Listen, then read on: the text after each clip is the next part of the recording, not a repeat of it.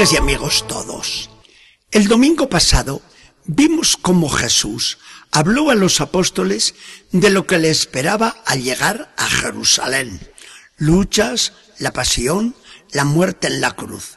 Se lo comunicó a los suyos y estos se quedaron espantados. Por más que Jesús les hablaba de que todo aquello era necesario y que después resucitaría, los pobres discípulos no entendían nada. Así comienza el Evangelio de hoy. Jesús atravesaba la Galilea de escondidas porque no quería que ninguno lo supiese. E instruía a sus discípulos diciéndoles, estoy a punto de ser entregado en manos de los hombres y me matarán. Pero una vez muerto, resucitaré. ¿Verdad que es imposible hablar más claro? Con todo, sigue diciéndonos el Evangelio. Pero ellos no comprendían estas palabras y tenían miedo de pedirle explicaciones. Bien, caminaban hacia Cafarnaún y por lo visto Jesús iba solo, meditabundo, mientras que los doce se entretenían en una acalorada discusión. Jesús no interviene. Espera llegar a casa y cuando ya están en ella, les pregunta, serio pero comprensivo, de qué venían discutiendo por el camino. Todos se callan como petrificados, porque la discusión había versado sobre un asunto trascendental, a saber, quién de todos era el más importante. Ya veían que Pedro era distinguido de veras y hasta le había prometido Jesús ponerle al frente del reino. ¿Y los otros en qué orden iban a ocupar los diversos cargos o ministerios, diríamos hablando a nuestra manera. Ya vemos lo que entendían del camino de la cruz. De esto no se les quedaba nada. Ante el silencio de todos se sienta Jesús. Los hace sentarse también a su alrededor y les adoctrina. ¿Hay alguno que quiera ser el primero de todos? pues que se ponga el último de todos y que quiera ser el servidor de todos. Este se constituye en el primero y en el más importante. Y realiza entonces un gesto que no se nos olvidará jamás en la iglesia.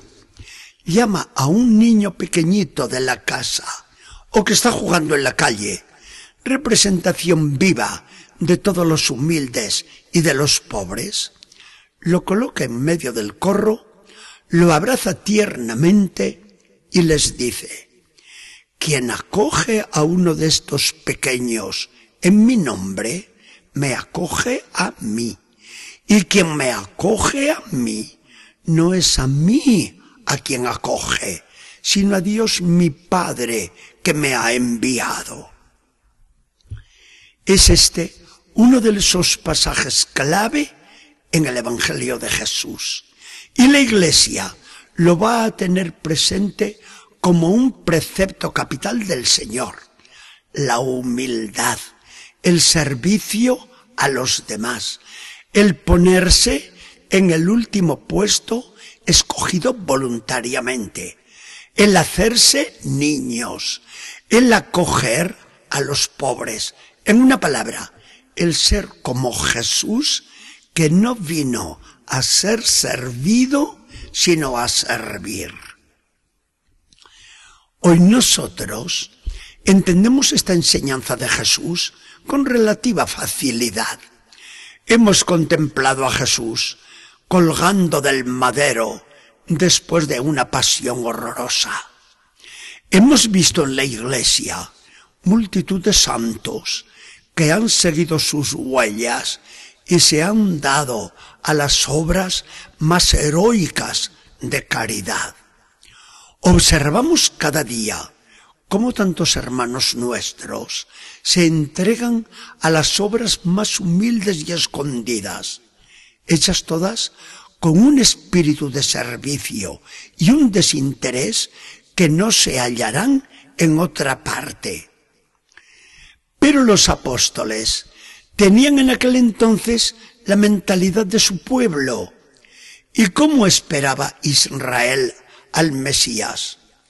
Repetimos muchas veces esta idea porque es necesaria para entender a Jesús en tantos hechos de su vida.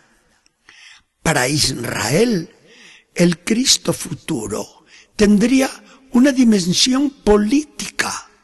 Haría su aparición entre las nubes del cielo, pondría en fuga a todos los enemigos y haría de Israel un reino poderoso, rico y lleno de esplendor sobre todas las naciones. Esto era lo que pensaban los judíos y los apóstoles también. Viene ahora Jesús, que no niega y hasta confiesa ser el Cristo prometido, y va en una dirección completamente contraria. La salvación, sí, pero no contra el poder de los romanos opresores, sino contra Satanás y el pecado. Riqueza, sí, pero no como la de Salomón, el rey en cuyo tiempo corría el oro por las calles.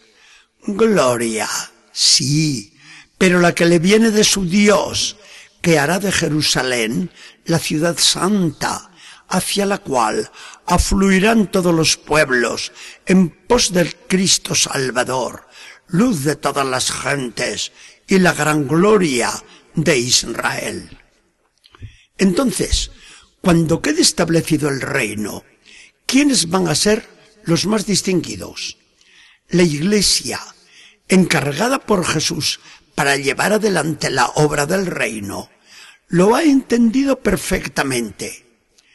El cristiano más distinguido no es el del primer puesto, sino el del último lugar. El cristiano más brillante no es el de más talento, sino el más humilde y escondido. El cristiano más honrado no es el que más luce, sino el que mejor sirve. El cristiano más apreciado no es el que más tiene, sino el que reparte más. El cristiano más meritorio es el que abraza al niño, el que se coloca en medio de los más pequeños, el que está junto a la cama del enfermo, el que se mete entre los detenidos de la cárcel, el que es todo corazón con los pobres. Señor Jesucristo, no había manera de que tu lección más importante entrara en la cabeza dura de los apóstoles, pero al fin entró con la venida y la iluminación del Espíritu Santo. Y qué bien que la supieron transmitir a su iglesia, a la iglesia de ellos y la tuya. ¿La aprenderemos nosotros? Nadie quiere el último puesto dentro de las categorías del mundo. Mientras que en tu iglesia y entre los que siguen tus pisadas más de cerca, es el sitio más apetecido. Señor, haznos quererse los últimos aquí para ser los primeros allá arriba. Que el Señor nos bendiga y acompañe.